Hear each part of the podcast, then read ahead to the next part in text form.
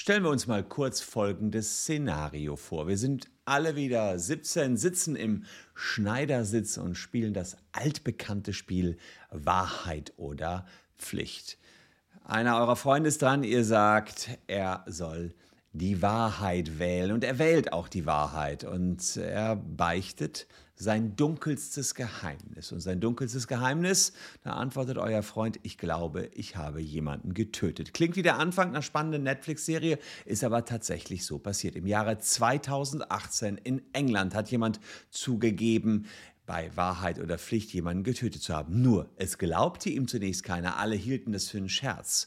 Später ist der Scherz dann aufgeklärt worden und der ging übel aus für denjenigen, der die Tat zugegeben hat. Schaut's euch an.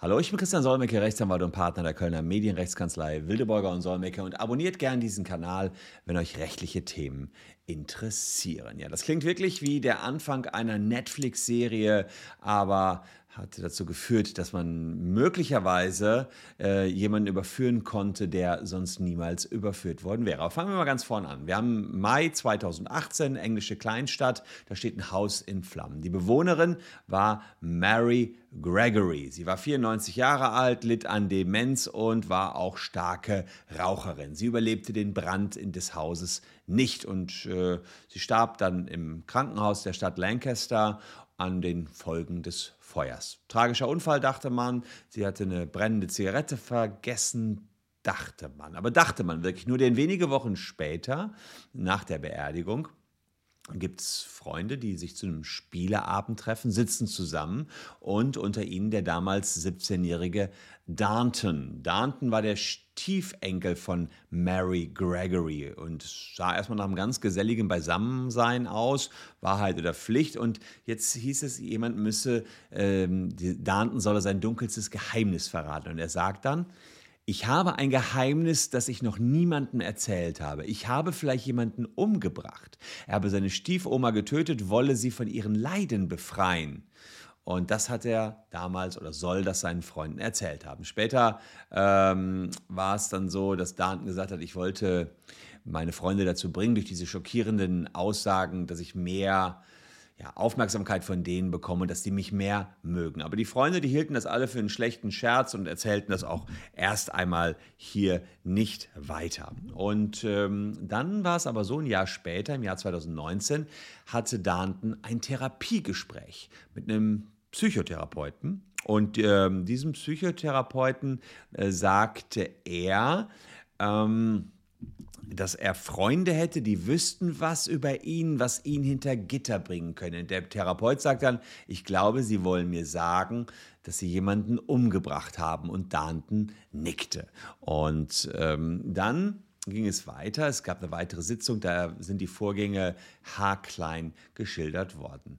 Er hätte das Haus der Oma angezündet, zuvor alle Feuermelder ausgestellt wurde dann von der Polizei festgenommen, aber es war nicht klar, wer ihn jetzt verraten hat. Die Freunde oder der Therapeut. Für die Freunde würde sprechen, dass Danton ähm, sagt, äh, dass er mit denen ja Wahrheit oder Pflicht äh, gespielt hat und da alles erzählt hat, für den Thera Therapeuten spricht, dass er es erst im Jahr 2019 gemacht hat. Aber wer es auch immer war, äh, schau schauen wir mal näher hin. Also zunächst mal der Therapeut, äh, das, da hatte ich mich noch äh, schlau gemacht, das geht eigentlich nicht, das wäre ähm, nach 203 eine Verletzung ähm, von Privatgeheimnissen. Also hier wäre unbefugt ein fremdes Geheimnis ähm, auf das ihm als hier Arzt, Apotheker, äh, hier Berufspsychologen hier, Nummer zwei, äh, anvertraut worden ist oder sonst bekannt geworden wird mit Freischreibung bis zu einem Jahr bestraft. Also insofern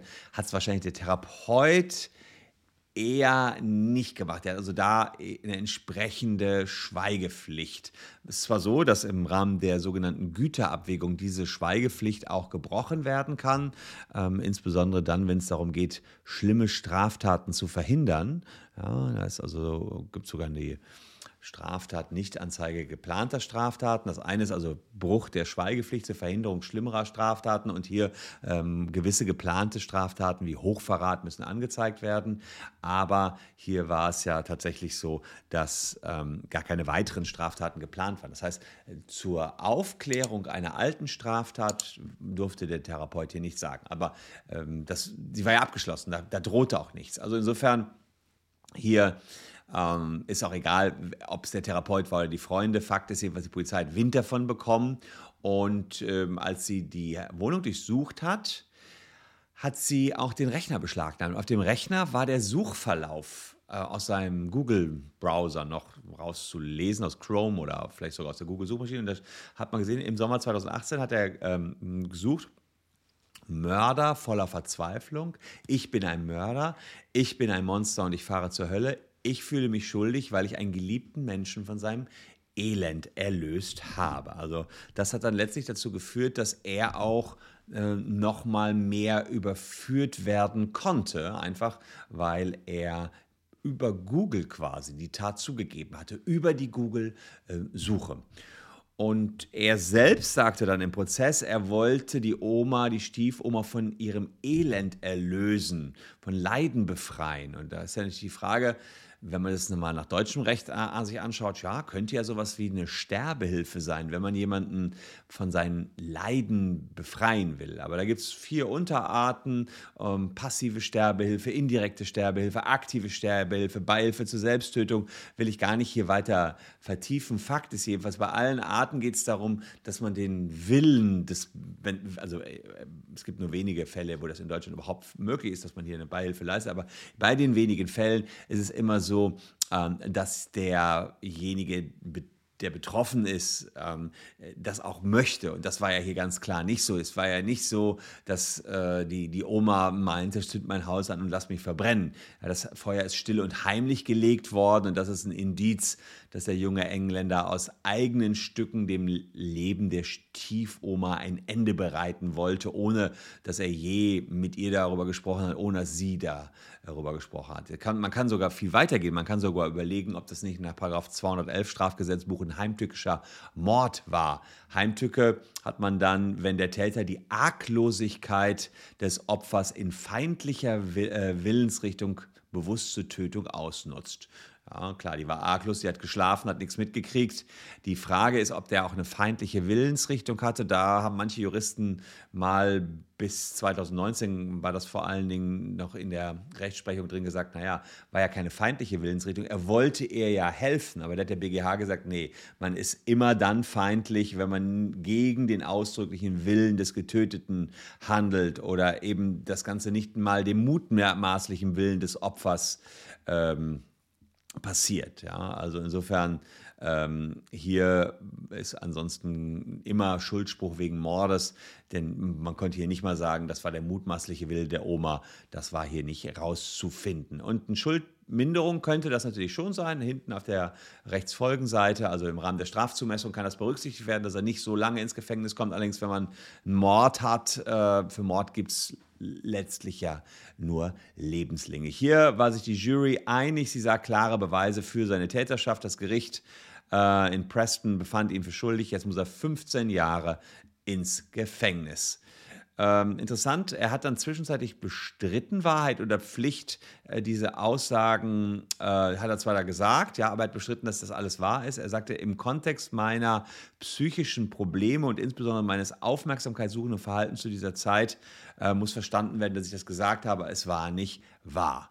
Das äh, nenne ich mir wirklich mal Aufmerksamkeitssuche der anderen Art. Da lobe ich mir doch die Wahrheit oder Pflichtspielchen, bei denen noch Küsschen ausgetauscht worden sind unter der Decke.